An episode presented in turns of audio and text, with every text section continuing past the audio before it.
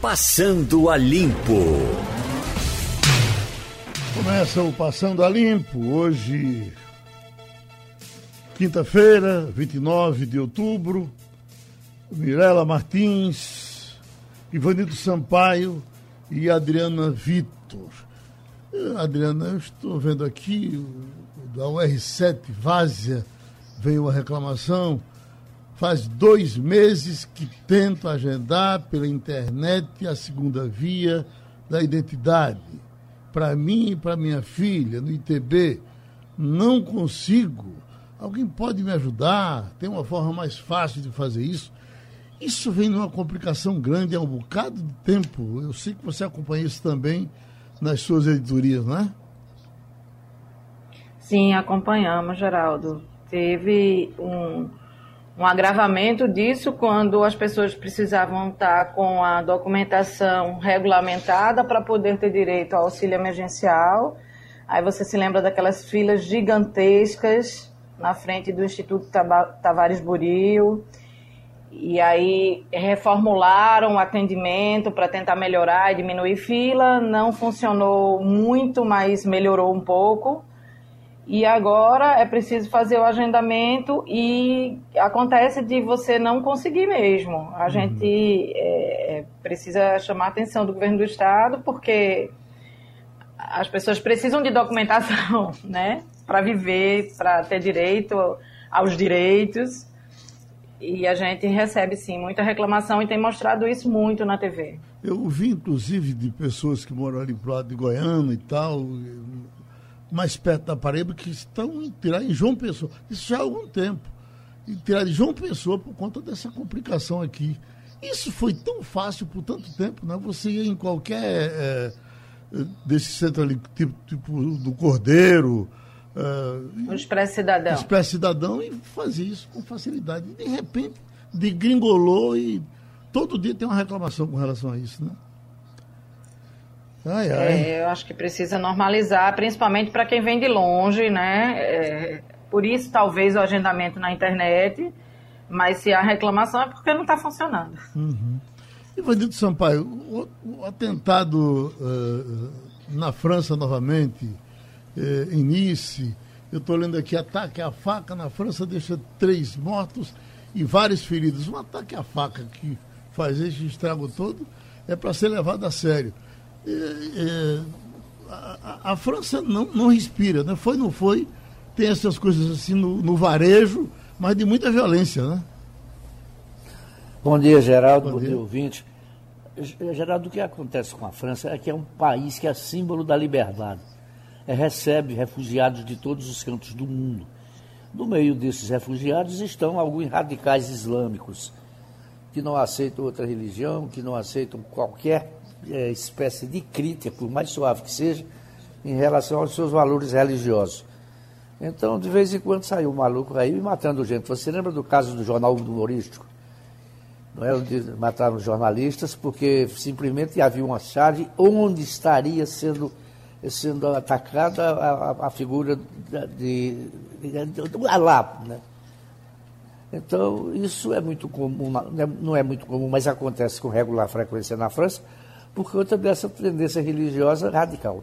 Eu, eu inclusive, eh, um dia estava acompanhando um chamamento de Israel para os seus judeus que moravam lá para voltar eh, ou deixar a França pela insegurança da, da França. Eles dizem que a França não tem eh, nenhum esquema uh, importante de segurança. Então o pessoal de Israel que tem essa segurança fica apavorado porque os, os seus compatriotas quando estão realmente na, na, em Israel, uh, o camarada joga o míssil, ele uh, derruba o míssil, nada entra. E quando sai, vai para um país como a França, se sente nessa insegurança, eles já estavam pedindo que eles ou voltassem para Israel ou procurassem um país mais seguro. Ô, Geraldo, durante Oi. muito tempo, uhum. é, a Argélia foi colônia da França.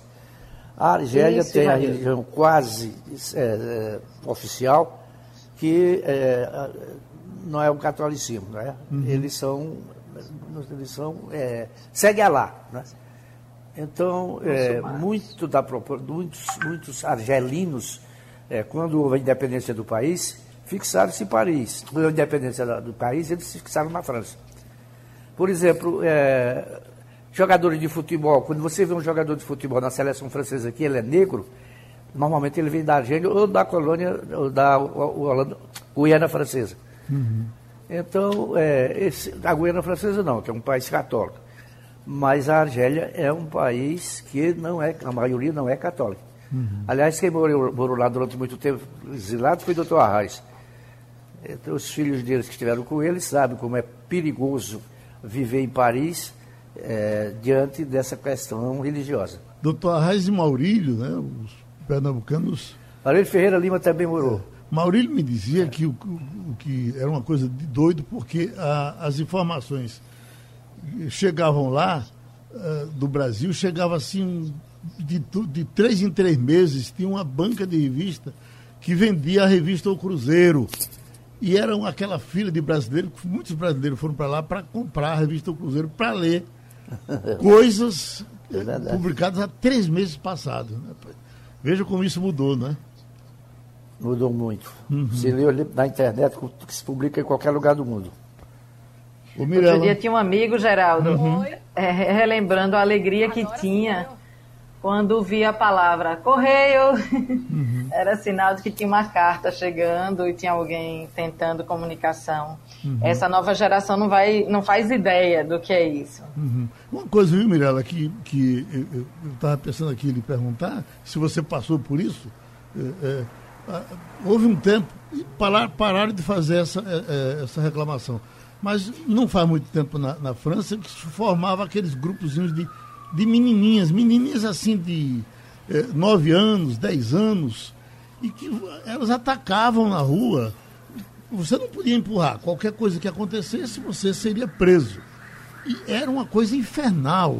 Eh, no metrô, uh, no Louvre, você tinha aqueles, aqueles grupinhos de meninas que vinham ali daqueles países vizinhos e ficavam na, e criaram muitos problemas na França. Então a França realmente foi, não foi? Relaxa com isso. É, Geraldo, eu tenho algumas considerações a fazer. É, começar por esse caso, que eu achei muito típico. É, quando você iniciou a conversa, você falou uma, uma, uma ação com faca. E, na verdade, essa primeira ação foram duas ações praticamente muito semelhantes, né? Na de Paris, que ali foi perto da Basílica de Notre Dame, o, o primeiro, acusado, ele chegou a decapitar uma vítima e a outra vítima que ele também esfaqueou está internado em estado grave. Então, realmente foi uma ação bem é, é, que chama atenção pela sua gravidade né, da sua ação.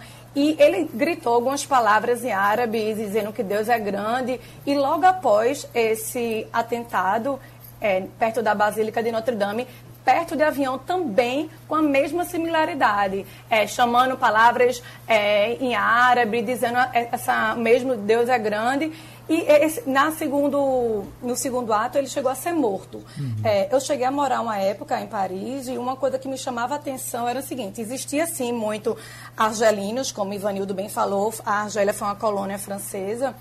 É, mas é, eles têm direito a passaporte, mas eles vivem marginalizados. Eles não vivem lá dentro da sociedade. Não é, não é visto pelos franceses com esse, entre aspas, bons olhos. Então, são pessoas que vivem é, à margem né, ali de Paris. Né? Sempre existe essa é, a possibilidade de, dessa faísca de, de confusões, de protestos.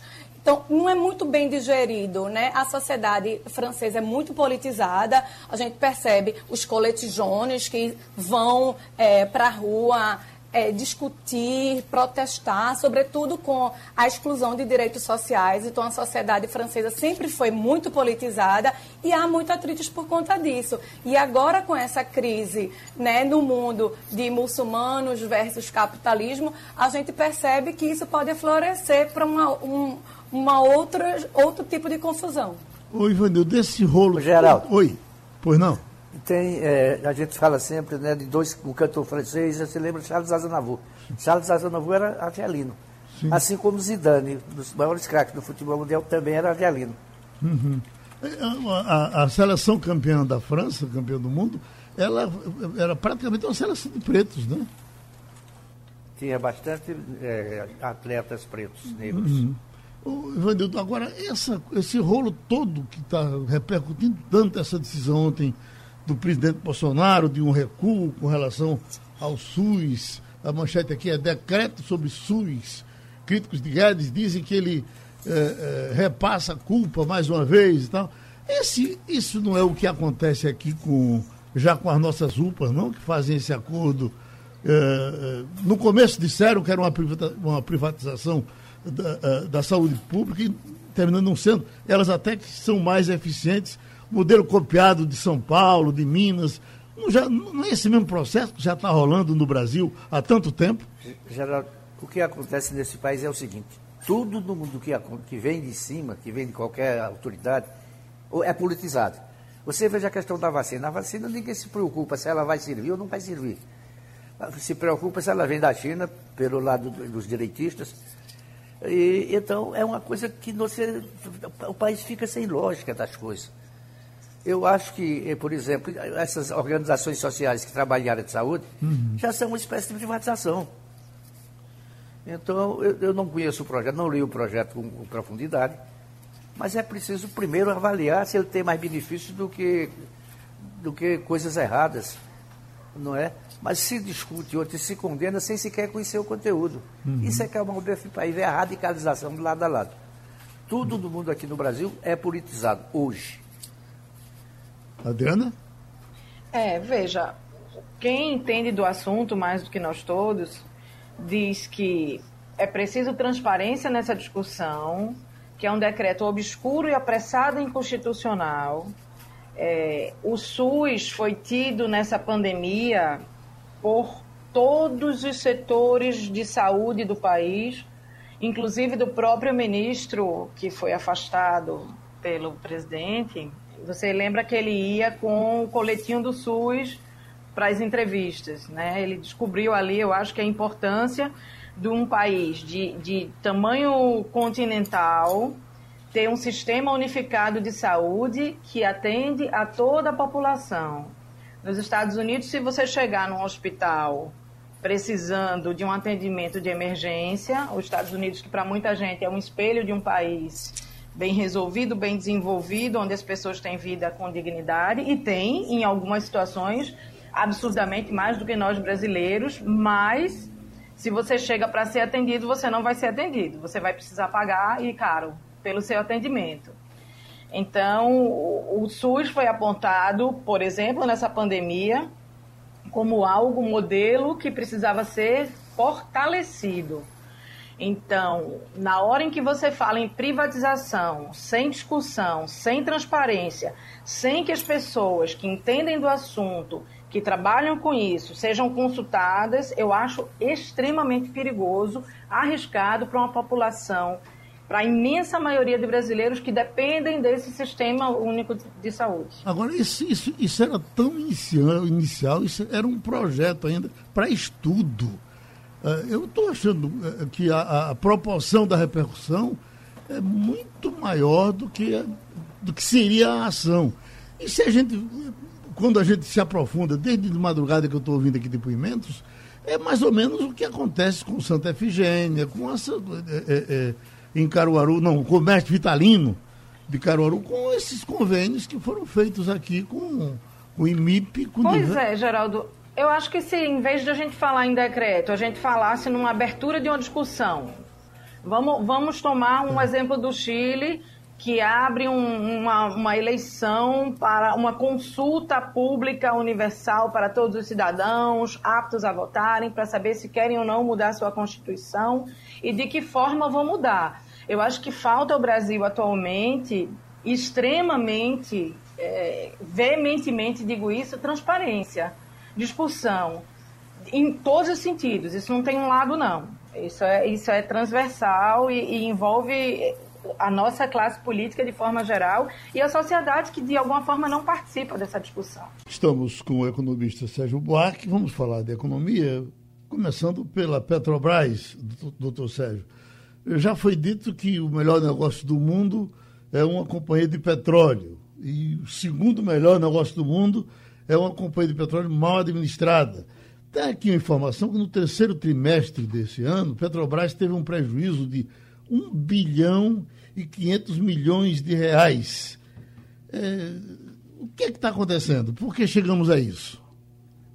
Veja, Geraldo, a gente teve no primeiro trimestre desse ano, já no início da, da pandemia, um prejuízo de 48 bilhões. Então, um prejuízo de um bilhão, um bilhão e meio né, esse, esse trimestre, é, é, resulta é um resultado positivo. Do ponto de vista da produção real, significa extração de petróleo, produção nas refinarias, o resultado da Petrobras foi muito positivo. O que se chama atenção é que uma empresa como a Petrobras, ela tem uh, um processo de financiamento, de crédito, de lançamento de títulos, títulos públicos, de ações. E, na verdade, este prejuízo foi provocado principalmente por despesas nesse terreno, digamos, financeiro, do ponto de vista do negócio real. Até porque essa melhoria a partir do primeiro trimestre é porque voltaram a produzir e, digamos, desovar estoques de diesel, gasolina e até gás, que estava reduzido drasticamente no primeiro e principalmente no segundo trimestre. Então, eles tiveram prejuízo, Petrobras teve prejuízo nos dois primeiros trimestres, muito maior, na verdade, o maior deles foi no primeiro trimestre. Quando começou o processo de flexibilização, o, o consumo de gasolina, diesel cresceu e eles, na verdade, terminaram tendo, do ponto de vista eh, real, um resultado positivo e uma diminuição do prejuízo, que antes era muito mais alto, estou dizendo que era 48 milhões, bilhões, se não me engano, no primeiro trimestre, e era principalmente decorrente da queda no negócio dele básico, que é extração de petróleo. Exportação também teve um papel importante positivo agora por causa da desvalorização cambial. E aí favoreceu a Petrobras. Né? Então, uhum. desse ponto de vista, não é um resultado, digamos. Que assuste, é, não. Que assuste, de jeito uhum. nenhum. É, se você vê a curva do prejuízo, ela foi 48 bilhões no primeiro trimestre, no segundo trimestre já caiu, caiu o prejuízo, né? Uhum. Eu acho que uns 3 bilhões, se não me engano, e agora foi menos ainda, tá? Um, bilhão, bilhão e meio. É muito pouco comparado. O total de vendas chegou a mais de 70 bilhões, né? De petróleo, de combustível em geral, incluindo as exportações. Né? Ivanildo Sampaio? Bom dia, Sérgio. Ou seja, a gente tem escutado em vídeos nos jornais, nas televisões, a cada dia é, o preço sobe dos alimentos, do consumo. Em vários setores a gente vai registrando inflação, ainda que pequena, ainda que controlável, mas que começa a preocupar. Há um risco dessa inflação disparar? Eu não acho que haja o risco, porque tem fatores que são decorrentes da pandemia. Né? Algumas empresas pararam lá atrás, por exemplo, parte de cimento.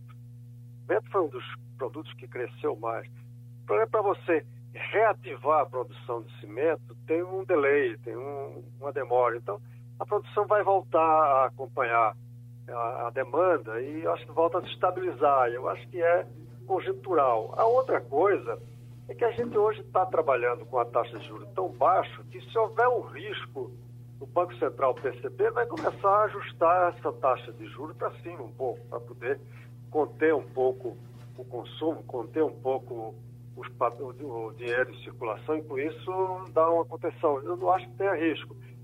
Claro, pode ser que esse movimento ainda se, se desdobre por alguns meses, ou talvez até no início do próximo ano, mas se começar a ter risco, o Banco Central tem ferramentas muito fortes. Né?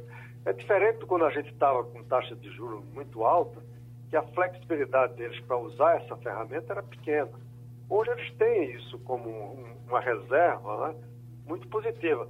Eu estava vendo a notícia de que o presidente do Banco Central teria procurado o pessoal do Congresso, né, até para insistir de que precisava reativar algumas decisões importantes nas reformas para que não precisasse voltar a aumentar a taxa de juros. Agora, É, o problema principal agora é a incerteza, que é muito grande, principalmente a incerteza sobre o futuro imediato com vacina.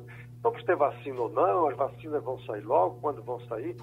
Porque eu penso que, sendo um pouco, talvez, otimista, de que na hora que a gente tiver uma vacina já amplamente utilizada, nós voltamos à situação de, da economia voltar a produzir e essas atividades que tiveram uma queda Claro, aí teve outro fator também que foi o, o câmbio, né?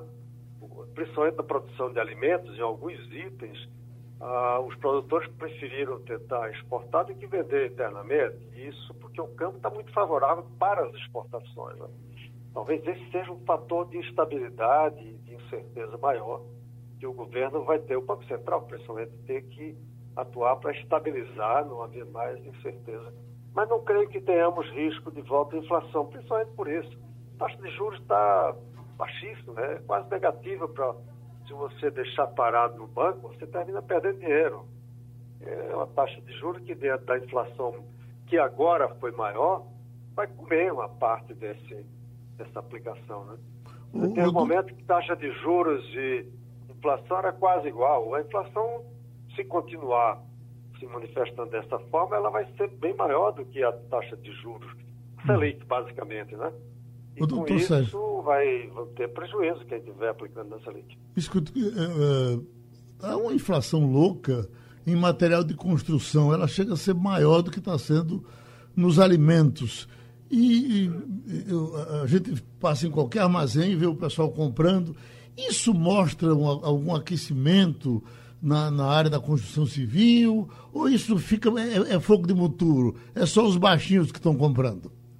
Não, eu acho que sim, houve um aumento da demanda, em grande parte por conta, inclusive, das ajudas financeiras do governo para a população mais é, vulnerável, que tem uma, uma, demanda reprimida de melhoria da sua casa, porque não foi, foi, uma, foi uma demanda, digamos, miudinha, né? não houve assim uma demanda dos grandes construtoras, que também aqui e ali voltaram também a. Mas, na verdade, como a gente teve uma queda também na produção, a reativação dessa produção não é imediata. E isso gerou um gap aí, um, um espaço vazio entre o aumento da demanda e a capacidade de atender a essa oferta eu acho que isso a gente vai começar a estabilizar. É, não sei se é certo otimismo, mas eu acho que vai estabilizar. De qualquer forma, foi um movimento muito interessante, porque refletiu, em certa medida, que a renda real da população, principalmente da população vulnerável, não caiu, porque houve esses dois mecanismos, tanto para os informais quanto para a população diretamente vulnerável, foi repassado um volume de recursos bastante significativo, que gerou uma demanda também, também de alimentos também, houve um aumento, né? Uhum. No caso de alimentos, a, a, a questão maior foi muito mais a demanda do que a restrição de oferta, embora tenha havido problema de logística para distribuição, mas no caso de material de construção, houve também uma, uma retração na oferta. Então, o desequilíbrio gerou esse aumento de preço. Mirela Martins? É, bom dia, professor Sérgio. Eu queria voltar um pouquinho para a questão da Petrobras. Né? A empresa passou anos envolvida em escândalos de corrupção que gerou muitos prejuízos, mas o lucro, o lucro voltou a aparecer no ano passado. Acredita-se que este ano foi mais uma questão de anistia fiscal aos estados do Rio e do Espírito Santo, mas não viu mais denúncias de uso do dinheiro público erroneamente. Posso dizer que a empresa foi saneada nesse ponto? Eu, eu acho que sim, mas eu queria chamar a atenção, um ponto que me parece importante, é que grande, o grande prejuízo, a quase quebra da Petrobras no final da, da, da, dessa década passada, aí, 2014 até 2017, foi muito mais uma política equivocada de preços, não é? de, de, de achatar os preços, de, de impedir a, a reposição dos, dos custos da Petrobras do que provavelmente a corrupção. A corrupção foram bilhões também, né? mas o fato de ter se usado a Petrobras para impedir um, um processo inflacionário e, com isso, digamos, represar os preços dos seus produtos, gerou um prejuízo muito grande da Petrobras. E isso começou a ser saneado já no, no governo Temer. Agora, a corrupção não dá para saber. Em certa medida, o que mostra no, no passado recente é que houve uma, uma, digamos, a descoberta em massa de mecanismos de corrupção. Até que ponto isso foi detido não dá para afirmar, eu tenho a impressão que sim, mas eu acho que é importante destacar que o que estava levando a Petrobras a um processo de degradação muito grande era a equivocada interferência do governo federal, principal acionista da Petrobras, no, no controle de preços. E, portanto, a, a Petrobras não conseguia repassar para o preço final dos seus produtos os custos que cresciam não é, do, do, do, na base produtiva. Então, esse fator foi corrigido. Tanto é que no ano passado ela já teve ano começou já, aliás, antes, 2018 já tinha, já começava a ter lucro. Esse ano, o, digamos, os, o prejuízo, em grande parte, tem explicações, principalmente no início do trimestre, com a queda drástica da demanda, tanto que fizeram estoques, e agora eles começaram a, a desovar os estoques e aumentar a produção. E, de repente, a gente pode esperar que, se isso tudo entrar na normalidade, a partir do próximo ano, a Petrobras manter. E aí vamos ter o que Geraldo chamava atenção, o melhor negócio do mundo, uma empresa de petróleo bem gerida. Na verdade, ela não foi exatamente mal gerida no passado, eu posso dizer. Ela foi, foi imposta a ela, pelo seu principal acionista, o governo, uma forma de gestão que estava levando ela a prejuízos significativos.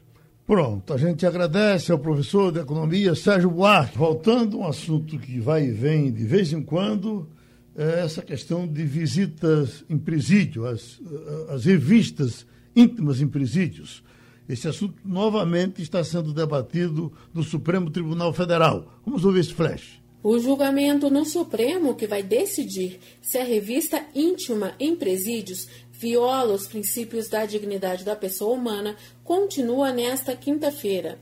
Na sessão desta quarta, apenas o ministro Edson Fachin, que é o relator, leu o voto. Ele se posicionou contra a revista íntima nos presídios.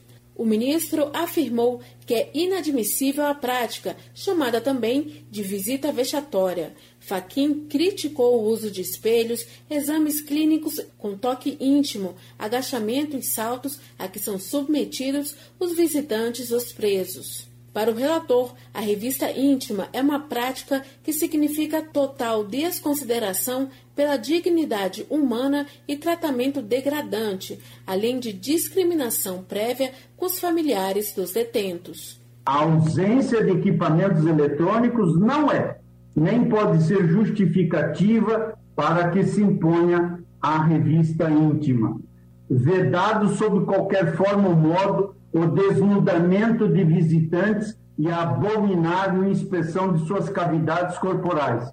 E a prova a partir dela obtida é ilícita. A ação proposta pelo Ministério Público do Rio Grande do Sul está baseada em prova obtida por revista íntima do visitante a um preso. Para o relator Edson Fachin, qualquer prova obtida a partir deste tipo de revista deve ser considerada ilegal, portanto, sem validade.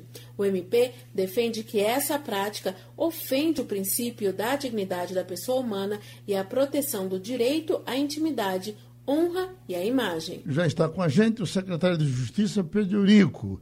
Secretário, esse é um assunto complexo, uma coisa muito difícil, essas vistorias nos presídios? Bom dia, Geraldo. Bom dia, Bom dia Ivanildo, Adriana e Mirela. É, é, um assunto complexo, mas é um assunto é, necessário de ser abordado e de ser enfrentado. Primeiro, em Pernambuco, a visita vexatória, que é a visita não, a, a, a revista vexatória, ela está proibida aqui há mais de cinco anos. Nós já temos uma portaria é, que foi assinada por mim e que a gente proíbe a visita vexatória. A revista vexatória. Agora, Geraldo, a segunda questão é o seguinte: é que entram no sistema pensional de Pernambuco, às vezes no final de semana, não agora, por conta da limitação da pandemia, mas em épocas passadas, ou seja, no início desse ano, entravam às vezes no fim de semana 10, 12 mil pessoas, 80% delas mulheres. E, infelizmente, existem algumas que utilizam do próprio corpo para passar droga. A semana passada, eu até divulguei no grupo do Conselho dos Secretários de Justiça, aqui chegou uma senhora que trouxe um vassourão para o marido lavar a cela. O pessoal desconfiou, abriu o vassourão, tinham quatro celulares dentro do vassourão.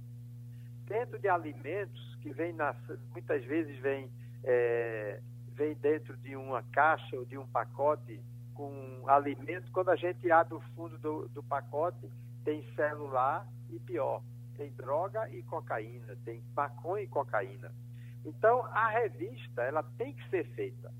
Agora, uma coisa é a revista, outra coisa é o vexame, é a exposição, é a, é a desmoralização e a exposição do corpo da mulher. Isso não pode ser.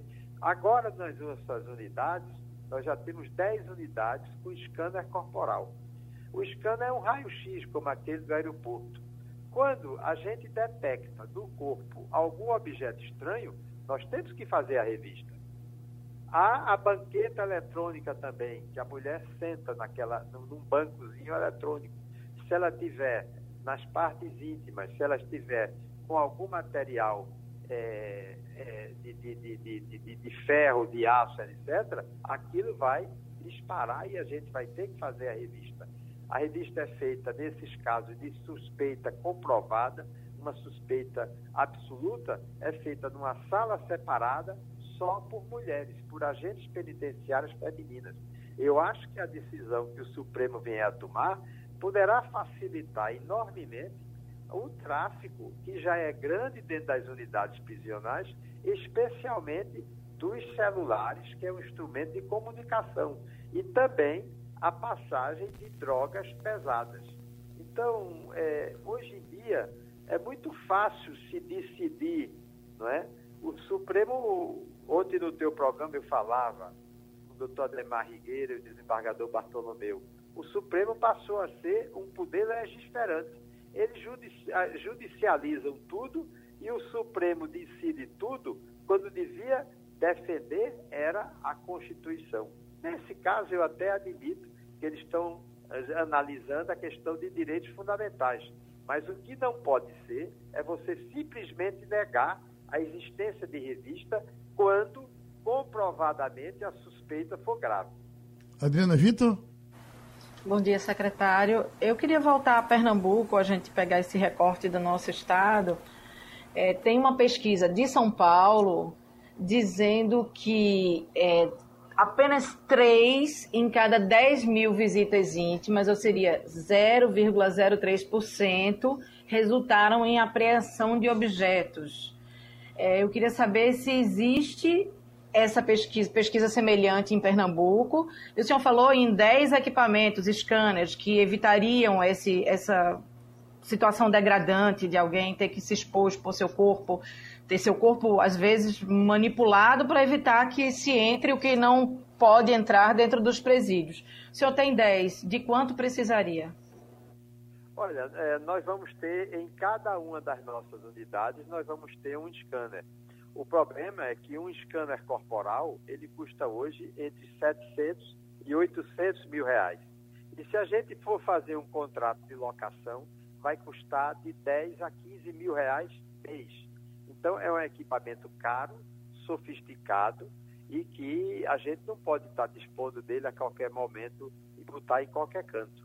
Essa pesquisa que é citada aí, eu acho que ela padece de alguma coisa de seriedade, porque, por exemplo, aqui não foi feita nenhuma pesquisa disso. E nós temos 32 mil, mil presos, nós somos a quarta maior população prisional do Brasil. Isso não foi feito em Pernambuco.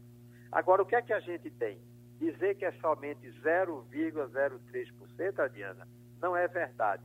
Com toda a fiscalização que a gente tem, todo fim de semana nós temos apreendido, infelizmente, mulheres ou companheiras e estamos encaminhando a delegacia de plantão, que aqui é a CEPLAC, CEPLAC que funciona ali em Santa Amaro, na área de Itaquitinga e Garaçu, ou é a delegacia de Goiânia ou é a delegacia de Paulista, as mulheres são encaminhadas, autuadas em flagrantes e vão responder processo por tráfico de droga.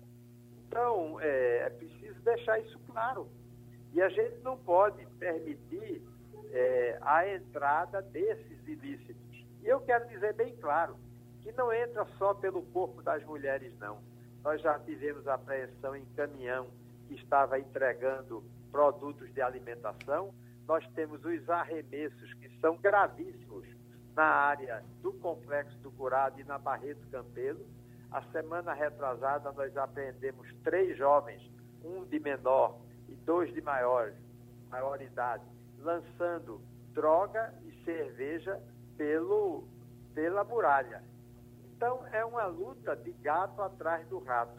Permanentemente a gente está tentando impedir a entrada de ilícito. E nem sempre a gente é vitorioso. Daí porque, em alguns momentos, a gente vai ter que fazer a revista.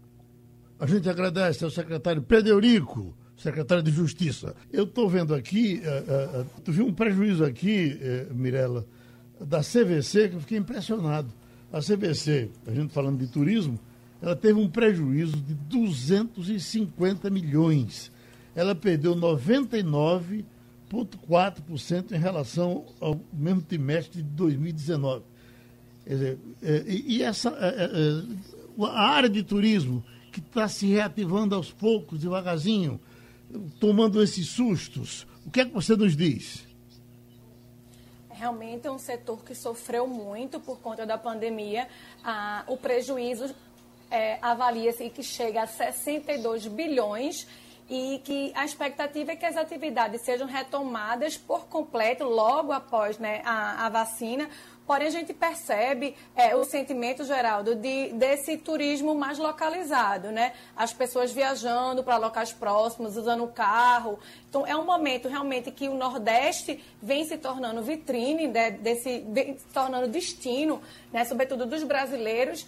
Né? A gente vê números bem positivos aqui em Porto de Galinhas, em Carneiros, né? as pessoas, os hotéis, né? com é, esperançosos que esse fim de ano seja realmente positivo. Tem gente aí que não tem mais vaga, né? o, o Réveillon também está bem procurado, porém esse ano dificilmente será azul para o setor.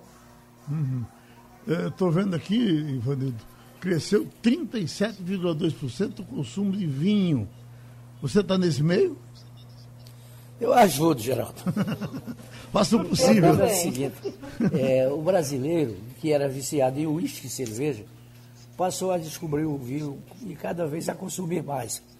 Uhum. Se você pegar, por exemplo, a produção de vinho do São Francisco, do Vale do São Francisco, ela cresceu consideravelmente. Não só por conta da miolo que chegou lá, mas por conta de outros engarrafadores. Então, nós, o, o vinho pernambucano não é só consumido em Pernambuco, não é consumido nacionalmente. Uhum. E, e, então, essa, essa questão do, do crescimento de consumo de vinho, você veja quantas importadoras tem hoje exclusivamente trazendo vinho para o país. Não me surpreende, não. Eu acho que o pessoal descobriu o que é bom. Adendo, eu li alguma coisa sobre um selo de turismo que Pernambuco está criando e com esse selo procura estimular o turismo no, no, no Estado. Será que ele é suficiente para isso? É um passaporte, Geraldo. Um passaporte. Que, à medida que você vai passando pelos locais, você vai recebendo carimbo. E aí o estímulo, eu acho, eu acho que tem duas coisas. É muito válido que o Estado, percebendo essa demanda por um turismo interno crescente, como Mirella bem falou aí, que ele estimule isso. A gente tem muito que ver. A gente não precisa sair de Pernambuco para tomar banho de mar e banho no Rio São Francisco. Né? A gente tem um, um estado bem linear, quatro regiões bem definidas, divididas e coisa para ver em todas elas. Agora precisa ter mais do que o carimbo, né? Precisa ter um incentivo. Eu já falei aqui de um tempo lá atrás, onde o Estado incentivava o turismo de pernambucanos em Fernando de Noronha. Você tinha uma espécie de desconto por ser pernambucano. Então, é bonitinho ter o passaporte, a campanha tá, tá linda, é Joana Lira, é uma talentosíssima artista que assina a parte gráfica, pernambucana, que mora em São Paulo, filha de Carlos Augusto Lira, minha amiga, muito talentosa mesmo. Mas precisa de mais, né? Precisa ser leve né, pro bolso, estrutura para receber. Por exemplo, Mirella, Outro dia, acho que a gente falou aqui de, do Vale do Catimbau, um, um patrimônio pernambucano importantíssimo no Agreste, com gravuras milenares, mas sem estrutura de hospedagem. Hum, agora é engraçado. Você, do Recife. você falar no Vale do Catimbau, uh, uh, Adriana, eu estou sentindo de muitos amigos um retorno ao Vale do Catimbau interessante ultimamente.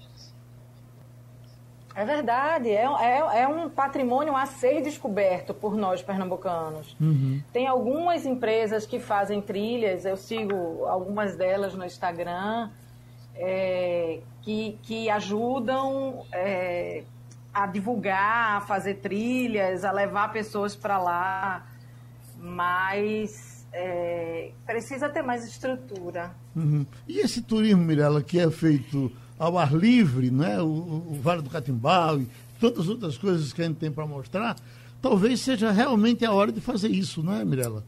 Exatamente, é fundamental. É a hora que a gente tem de valorizar, de conhecer e ir. Mas, Geraldo, o que eu estava falando ali com a Adriana é o seguinte: a gente está falando nisso, nessa valorização regional, que é válida. Mas vamos pensar na, na situação da 232. Para a gente entrar nessa descoberta, nessa valorização, a gente tem que andar na 232. E você sabe muito bem qual é a situação da estrada. A gente também é, reforça que a questão da segurança. É, se você me perguntar, você vai para São José do Belmonte à tarde? Eu disse, não vou, eu tenho medo de passar a noite ali na estrada. Então, eu prefiro sair cedinho, de 5 horas da manhã, e pegar a estrada. Pedras, né, Mirella? Com... Ah, Isso, não, exatamente. Então a gente viajar. tem que falar dessa valorização e também tem que dar a questão da estrutura para as pessoas se sentirem aptas, confortáveis e seguras para ir. Até porque, como você bem falou, se tem um turismo que é seguro, é o, turismo ao ar livre. Uhum. Você chamou, Ô, Geraldo, só complementando rapidinho, é, Janaína Lima, jornalista, assessora da Secretaria de Turismo, está ouvindo a gente, audiência qualificada, e uma pessoa que entende muito de turismo, já escreveu muito sobre o assunto, foi editora do nosso sistema, Jornal do Comércio, e ela está dizendo que tem um turismo interno muito forte, sim, de pernambucanos conhecendo Pernambuco, mas que tem gente de todo o Brasil, de Minas, São Paulo, Brasília, Rio Grande do Sul. Eu pedi números, é, mas ela disse que desse feriado ainda não tem. Ah, eu, me chama a atenção que as minhas filhas há, há uns 15 dias foram. Uh, essa semana uh, foi uh, outro grupo de pessoas amigas, filhas e meus amigos, até trouxeram um, um doce lá e me deram presente. Minha filha não trouxeram nada, comeram o doce do caminho. Ah, mas as filhas dos meus amigos me trouxeram um, um, um, um docezinho comprado lá no Vale do Catimbau e a gente torce muito para que as pessoas descubram aquilo, porque realmente é muito interessante. Agora, nós não, não conseguimos retomar a ligação com o professor Jones, mas Ivanildo, pelo menos nessa manchete aqui, olha, com média móvel de 25 eh, 1,5 mil casos de Covid-19. O país mantém a tendência de alta. E a cada instante surgem informações, eh, às vezes de pouca segurança, às vezes mais seguras, de que estamos tendo sim uma reativação dos casos. Isso já aconteceu com Manaus, com Rio de Janeiro. No caso daqui se fala muito de um crescente, de uma crescente procura aos hospitais. Você está com medo que aconteça com a gente aqui o que está acontecendo na Europa? Gerardo, eu acho que todos nós devemos ter medo. Né? A Europa, que tomou todos os cuidados, que tem um sistema de saúde muito mais confiável do que o nosso, está passando pela segunda, essa segunda fase é, de, de, de caso de, de coronavírus. Então, o que é que nós temos notado aqui em Pernambuco? Não é que você queira novamente o lockdown, mas o pessoal não segue os costumes os conselhos básicos de usar, usar máscara, evitar aglomerados. Quer dizer, você vê na televisão, você vê, escuta, você vê na rua, na periferia da cidade são dezenas e centenas de pessoas juntos, juntadas ao redor de uma mesa, bebendo cerveja, sem máscara, como se tivesse tudo sob controle, e não está. Uhum. É Agora... preciso novamente que, que haja cuidados é, de isolamento, que haja cuidados pessoais de uso de máscaras, lavar mãos com álcool gel, enfim, porque o segundo, essa segunda onda pode ser mais violenta do que a primeira. Ô Mirella, agora cada vez mais o pessoal reage ao lockdown, a questão da população. Está tendo passeata uh, na Espanha, em Barcelona, uh, a Alemanha, que é o pessoal disciplinado, mas o pessoal realmente está reagindo, está indo para a rua contra. A Itália também, A Itália, né? Está em todo canto, né? Exatamente, foi muito difícil, né? Não só para eles, como para a gente também, né? Esse, esse período que a gente ficou trancada, a gente não teve opção. É, o mundo ensinou isso para a gente, que naquele momento era a única alternativa que a gente tinha, era realmente se isolar para proteger, né? Para achatar essa curva. Mas foi muito traumático. A gente vê casos aí gigantes, o número aumentando também da questão psiquiátrica, né? De como é que ficou a saúde mental dessas pessoas, né? Uhum. E tem uma coisa, viu, Geraldo. Adriana? Uma coisa, Adriana, que me assusta muito de uma conversa que eu estou tendo com uma pessoa muito informada nessa área, que ele diz o seguinte: o Imperial College está fazendo um trabalho, eu já falei isso aqui uma vez, só, só estou repetindo, um trabalho de pesquisa em cima de pessoas que tiveram assintomáticas, é, e especialmente crianças. Então, essa criança que apenas se contamina e contamina em casa, mas que não sente nada. O que se diz é que se pensa o que vai acontecer com essa criança daqui a 10 ou 20 anos, porque isso fica guardado e pode depois surgir de crise herpética, um monte de coisa ruim.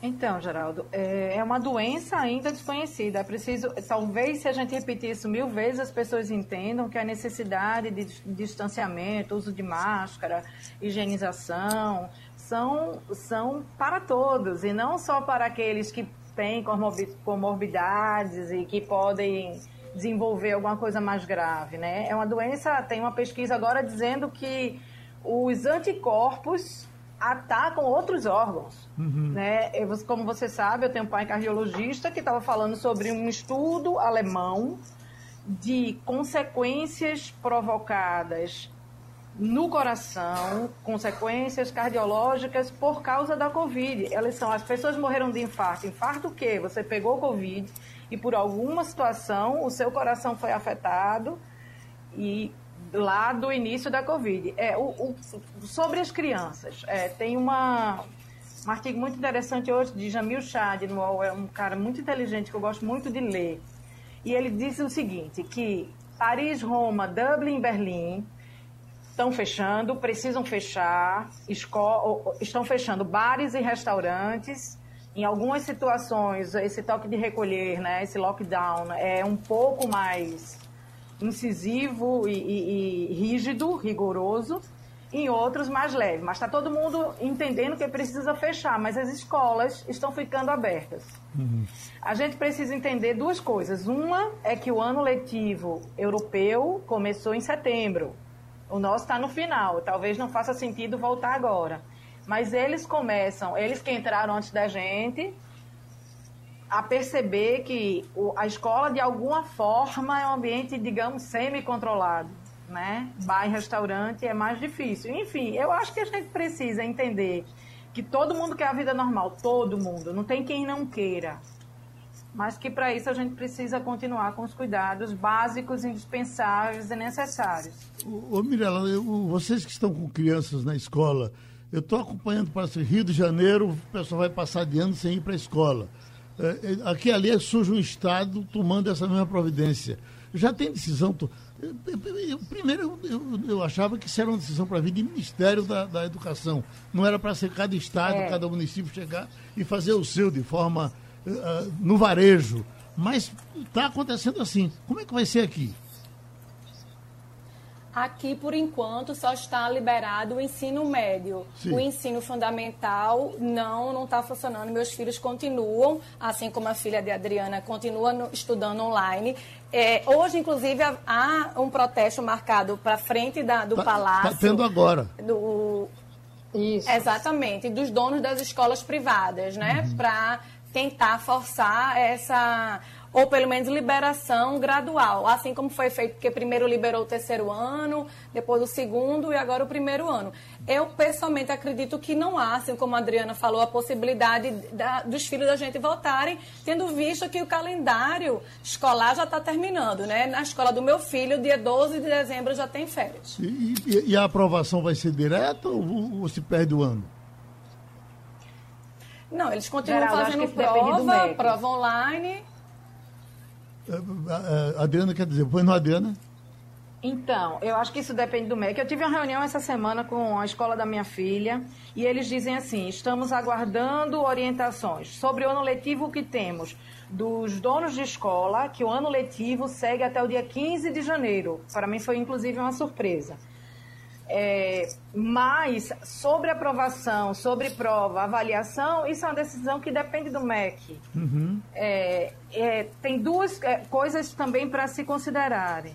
A gente está falando, eu e Mirella, de filhos é, e de situações absolutamente confortáveis, graças a Deus, privilegiadas, com alimentação em casa, com internet em casa, com computador para cada filho é, tem uma grande parcela da população que não tem direito a isso, que precisa ir para a escola para se alimentar. Isso é colocado, inclusive, na Europa. Imagina para a gente aqui, né? Então, é, é uma decisão que não depende do governo do Estado. Do governo do Estado depende a decisão, vamos voltar ou não. Então, está vendo esse protesto. O que tem de fato é que as aulas estão suspensas por decreto estadual até o dia 31 daqui a três dias, portanto, e, e aí vamos aguardar. Pronto, Mirela Martins, Ivanildo Sampaio, Adriana Vitor, amigos todos, terminou o Passando a Limpo. Passando a Limpo.